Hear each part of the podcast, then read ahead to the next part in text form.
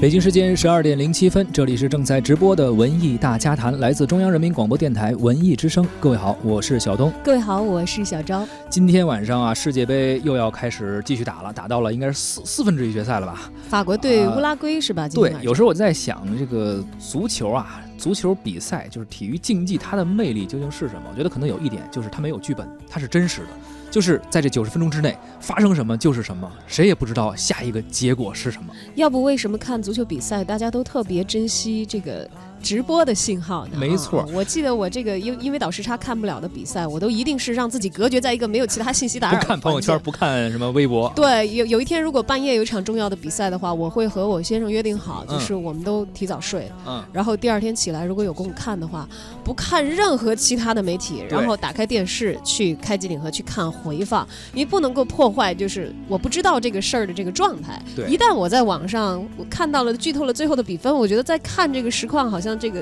呃一下子没那心气儿不一样了。所以其实这就是人的一些特点吧，他们更愿意看没有剧本的、不知道未来情节发展的真实的一些东西。其实除了体育赛事以外啊，还有一个东西也是有这样的特点，就是纪录片。呃，今天我们聊到这样一个中国版的《计时七十二小时》啊，近日上线播出了。其实，呃，之前日本 NHK 有一档纪实类的节目叫做《计时七十二小时》，呃，怎么回事呢？就是摄制组啊，在一个普通的地方。不间断的七十二小时，对于来往的人们进行观察和采访，最后制作成一集半小时左右的节目。这些地点可能是医院旁边的一家二十四小时的便利店，或者说是大阪商店街的一张长椅呀、或者高速公路旁的一个拉面的自动贩卖机等等。接受采访的人全是跟你我一样的普通人。计时七十二小时是日本 N NHK 连续十年观众满意度第一的生活纪实类的纪录片。而这档节目啊，在中国的 B 站上也是非常火，可见啊，观众们是非常愿意看这种真实记录生活，你不知道下一个剧情下面的情节怎么发展的这样的影片。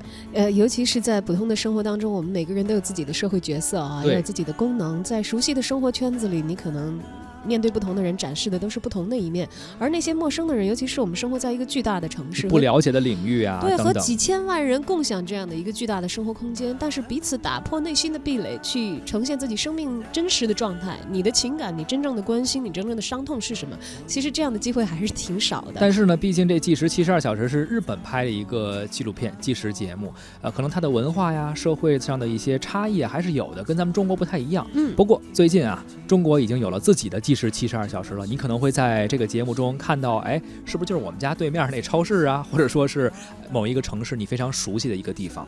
中国版的《计时七十二小时》目前已经在腾讯卫视开播，呃，每周四呢会更新一集，目前已经播出到了第五集了。这个节目是正儿八经向 NHK 买了版权的啊，也获得了日方制作团队的一些指导。今天我们就来热聊一下啊，这档正在播出的关注普通人日常的计时类节目。不知道您是不是看了这部计时节目，或或者说有没有类似的这种记录节目啊？啊，您非常感兴趣的，可以跟我们分享一下。欢迎关注文艺之声的微信公众号，发来文字或者语音的留言，还有机会获得我们赠出的文娱活动门票。首先呢，是由故宫博物院与凤凰卫视的顶级策划团队联合创制的高科技互动艺术展演《清明上河图三点零》的门票。目前呢，这个展览正在故宫博物院展出，也吸引了非常多的游客前往。如果您想成为这个免费观展的一员，享受我们的 VIP 待遇啊，现在就可以发送您的姓名加上电话加上《清明上河图三点零》到文艺之声的微信公众号，就有可能获得我们赠出的这场高科技互动展演的 VIP 门票，由专业的讲解人员带领观展。同时呢，七月七号本周六的十三点，百老汇影城东方广场店一号厅，文艺之声观影团包场电影《我不是药神》，并且进行映后的交流活动。现在就发送姓名加电话加“我不是药神”到文艺之声的微信公众号，就可以参与报名抢票。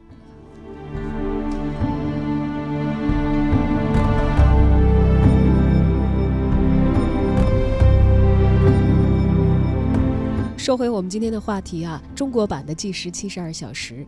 那么说这个系列呢，我们也不得不关心一下，到底是什么样的团队来打造的这个作品。嗯，那么呃，这个人可能大家都很熟悉了，《舌尖上的中国》系列前面几集的、前面几季的啊，嗯，呃，制片人陈小青。哦，他呢现在是计时七十二小时的监制，而计时七十二小时一开篇。第一集就把镜头对准了长沙市中心的一家二十四小时营业的小餐馆，还还是没离开吃哈。对，不过这次呢，食物不再是主角了，关心的是吃饭的人们。在拍摄的三天时间里呢，摄制组在这家小餐馆里等待、观察、采访、记录普通人的故事。形形色色的人来到这个小餐馆，跟他们聊天之后呢，才发现大家各有各自的经历和故事。而中国很大，除了长沙以外呢，计时七十二小时的中国版取景地的范围啊，触及到了中国土地的各个角落。包括昆明、北京、青岛、西藏等多个地点，视角也从世界之巅的珠穆朗玛峰大本营，一直呃可能会缩小到闹市中的一个小餐馆啊，也是展现了中国各个地区人民多元的生活状态。我们来听一段，这摄制组在青岛的一个海鲜市场遇到了一个即将和未来老丈人见面的小伙子。这对情侣买了两箱海鲜。没事，师傅来过来。为什么买这么多呀？呃，送给别人呗。是送给谁呢？送给老丈人。呃，那个是你的女朋友。你们在一起有多久？三年多了。他们是在青岛读书的大四学生，趁五一假期去女朋友家里拜访家长。第一次见面，呃，比较忐忑，呃，因为未知嘛，看具体情况怎么样。看这个青岛大虾能不能堵住丈人的嘴。未来丈人家在济宁，这次特意买了皮皮虾做见面礼。您丈人爱吃海鲜，您考察过了吗？哦，爱吃皮皮虾，所以买了一点，肯定得做功课。没有，我爸不爱吃海鲜。啊，你妈爱吃。即将迎来毕业，两人也有了结婚的打算。对未来三年内吧，不知道这两箱海鲜能否赢得未来丈人的心。祝你成功。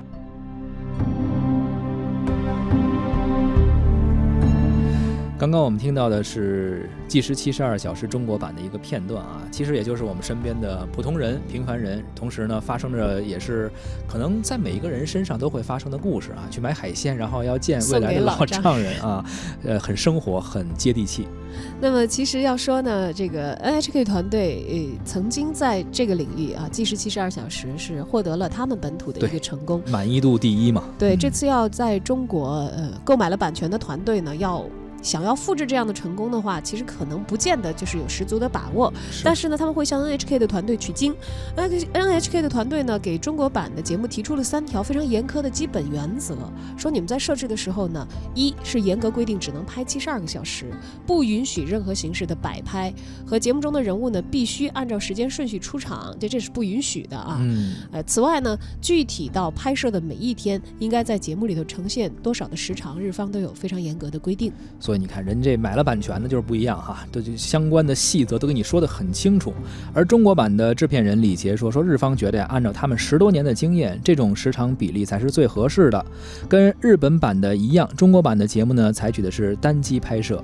据制片人介绍说，我们也曾经考虑过啊，就是双机拍摄，这样可能画面看起来呀更丰富一些哈。呃，但是呢，单机拍摄可以尽量减少摄像机对于受访者的影响，保证一个真实性。也确实是，可能我们自己普通人。在生活中，如果接受采访的话，你发现啊，打开摄像机，拿出话筒，你说那话和你平时聊天那可能不一样，所以减少一些摄像机也能够减少一些对于受访者的干扰。对，且不说这普通的民众了，像咱们受过职业训练的人啊，在如果没有长期的面对镜头的训练。你要说话，广播电台主持人对着话筒每天说话，好像已经没有什么心理障碍了。对，你给我一摄像机试试，我可能这状态也不一样，不由自主的就紧张。广播电台的主持人啊，这开了话筒和生活中也不一样，开了话筒更兴奋，平时可能不怎么爱说话，突然就变话痨了，是反正就是不太一样。而这一次也是为了保证拍摄的真实性嘛，所以也是沿用了日本的一些拍摄的方式。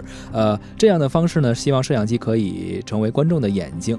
真实的生活啊，不一定是完美的，不一定是精致的，可能会有一些。遗憾也可能会带着一些毛边儿，这就是纪实类节目的一个特点，也是它的一个特色。对，而且在摄像机所记录的这个，比如说每天都是视这个开这么长的时长里头啊，嗯，它其实带来的信息的浓度也是不一样的。咱们做媒体工作心里会有数，有的时候你剪辑留的是什么，留的就是那个干货有彩儿的地方，而抛弃的是什么呢？可能就是在漫长的时间流动里没有被很充裕的内容所填充的那些你认为信息量不够的一些。可以快进的部分啊。，对，但如果你每次都是七十二小时，谁也不敢保证这七十二小时里全都是浓度够的东西，嗯这就是生活的本来的一个面貌。而关于中国版的《计时七十二小时》啊，播出之后，观众的反应也不太一样啊，或者说是褒贬不一。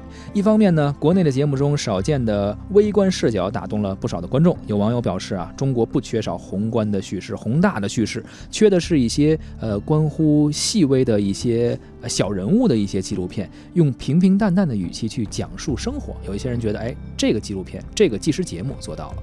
另一方面呢，也有很多观众，尤其是看过日版的这个电影观呃这个电视网络嗯观众啊，说，哎呀，这明显一看中国版就有很多不足啊。然后还有很多人在豆瓣呀、知乎上面留下了自己的这个意见啊，说这个节目中国版最大的硬伤呢是问题太过于琐碎了。嗯，并不够深入，而且有一些问题呢，这个我看了很多的这个网友们说说。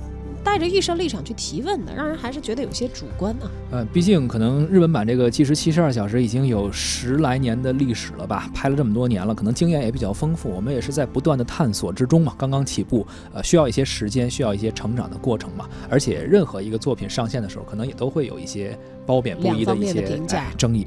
其实《计时七十二小时》的拍摄方法看起来简单啊，想想呢，也就是在一个固定的地点嘛，拿一个机器啊去拍三天，找一些人来做一些随机的采访。但是啊，要做到足够的好，对于摄制组的沟通能力啊，包括他的呃敏锐的观察能力啊等等来说，要求其实也是非常高的。怎么样去发现故事，建立信任？呃凭什么人家跟你聊天，你采访人家，人家就理你是吧？要在短短十来分钟的采访中打开受访者的心扉，让他们条理清晰地讲出自己的故事，也不是一件容易的事儿。而面对着观众的意见和批评呢，中国版的制片人李杰表示，这些我们照单全收。嗯，他说：“我们其实低估了拍摄时候的难度，很多问题的确是存在的，我们也在努力的进行调整。”而导演张学娇也反思说：“其实我们可能自己也不够放松吧，啊，也不够嗯好奇呀、没有把自己放在倾听者的位置。而计时七十二小时呢，并不是传统意义的采访。你说传统意义采访的话，它带着预设立场，带着清晰的提问思路，这个是很正常的一件事情啊。嗯呃，但是说在这个拍摄的过程当中呢，他们自己的团队反思说，可能需要我们抛弃一些过去的认知和习惯，像一张白纸一样去和对方交谈，只有这这样呢，才不会忽略每一个细节和信息。总之，这部讲述普通人故事的视频节目呢，他们的团队是希望在拍摄的过程当中呢，可以做得越来越好看。嗯，刚刚我们听到了一些观众、一些网友看过之后的观后感，同时也听到了一这个节目本身的制作团队他们的一些思考和一些反馈。当然，从社会学的角度来看这档节目啊，我们也请到了中国传媒大学的教授柴罗静老师，听他聊一聊慢电视背后的社会心理。上个世纪九十年代，美国就出现了一种叫做 reality TV 的概念，很复杂多样。其中一种节目形态就是用观察性的纪录片再现真实的生活。二零零九年，一档名为《毕尔根铁路》的电视节目播出了，拍摄一列火车从挪威首都奥斯陆到西南部城市毕尔根，七个小时旅程的分分秒秒。这就是所谓的慢电视的开山之作。这两种节目形态在中国都没有火起来，而一种被翻译成为真人秀的节目成了现象级的节目。我们看多了娱乐偶像的歌舞和奔跑，见识过明星的豪宅、衣橱和冰箱，跟着紧张的比赛和快节奏的竞猜一起考验了我们的心脏。现在是不是要转换一下胃口，寻找下一番的媒介安慰了呢？计时七十二小时出现了，在一个特定的地点，在三天的时间里录制和采访，不知道会有多少人的表情、言语、行为，以及他们或准确、或真实、或模糊、或掩饰的流露出的内心。这些地点没有什么特殊的意义。这些人跟你我一样，也是普普通通的人。我们这些普通人在普通的地点做普通的事情，值得被记录吗？值得被观看吗？观看的人们，你们我们又在想什么呢？日本的这档节目在 B 站上比较火，中国版的《计时七十二小时》能掀起一个收视高潮吗？它会成为南橘北枳吗？让我们慢慢等待点击率和舆论的变化吧。我个人呢，对这类节目还是抱有非常积极的态度的。看多了媒体中铺天盖地的宏大叙事，现在看似毫无选择地把普通人推向前台，让今天的当下、明天的历史记忆当中留下有自己的名字、出生、说话、有血有肉的普通人的印记。媒体记录啊，是将来历史学家和后代认识我们现在这个社会的显性通道。这样的节目多了，今后我们的历史就不再只是英雄豪杰、名家伟人的历史，而是生活在这个时代所有鲜活个体的集体记忆。从兼具真实电视和慢电视特点的纪实七十二小时，我可以去了解和揣度局部的片段的社会心理。十二月最后一天的午夜，在长沙解放西路一家小吃店做米粉的武汉大学的学生说：“高考考了五六百分的学生又怎样？上了大学还不是一样，成天上网打游戏？”一位三十多岁的物流工人对记者说：“自己是悲催的。”八零后想多一点时间陪陪老婆孩子。一对年过六旬的夫妻是通过一家收费只有五十元的婚介所认识结婚的，婚龄六年。还有一位穿着紧身西装、单耳戴了一只耳环的小伙子在酒吧做销售，想早一天替生意失败的父亲还清债。另外有一位经常往返九百公里从福州到长沙看望酒吧驻唱歌手男友的制药厂的女孩，他们曾经是大学同学。这一天，女孩子是到酒吧看男朋友唱歌，陪他跨年的。这些人深夜都没有回家，没有在自己的床上入睡，他们醒着的理由就是生活赋予他们的意义。很多人呢说，从纪录片或者真实电视中可以看到世界的真实，看到真实的人。总体上看，从任何一种媒介呈现中，我们都能窥见局部的片段的真实，但是却并不能真的被他们影响和洗脑。感动、回味、畅想、思考都可以，但是我们还是要具备一定的媒介素养。有位社会学家叫做欧文·戈夫曼，他认为啊。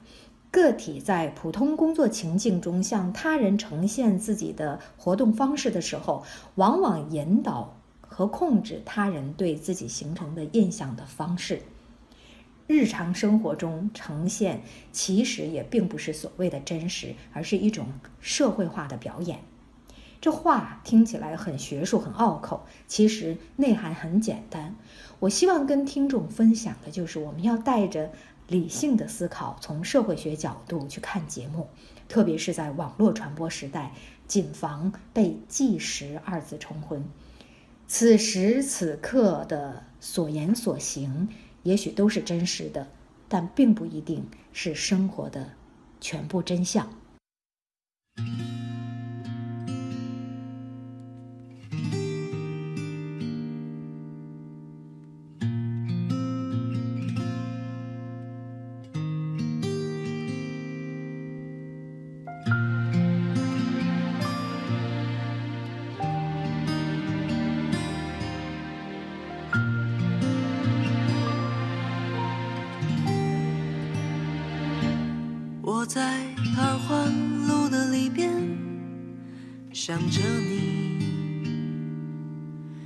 在远方的山上春风十里。今天的风吹向你，下了雨。我说所有的酒都不如你。我在鼓楼的夜色中为你唱花香自来，在别处沉默相遇和期待。飞机飞过车水马龙的城市，千里之外不离开。把所有的春天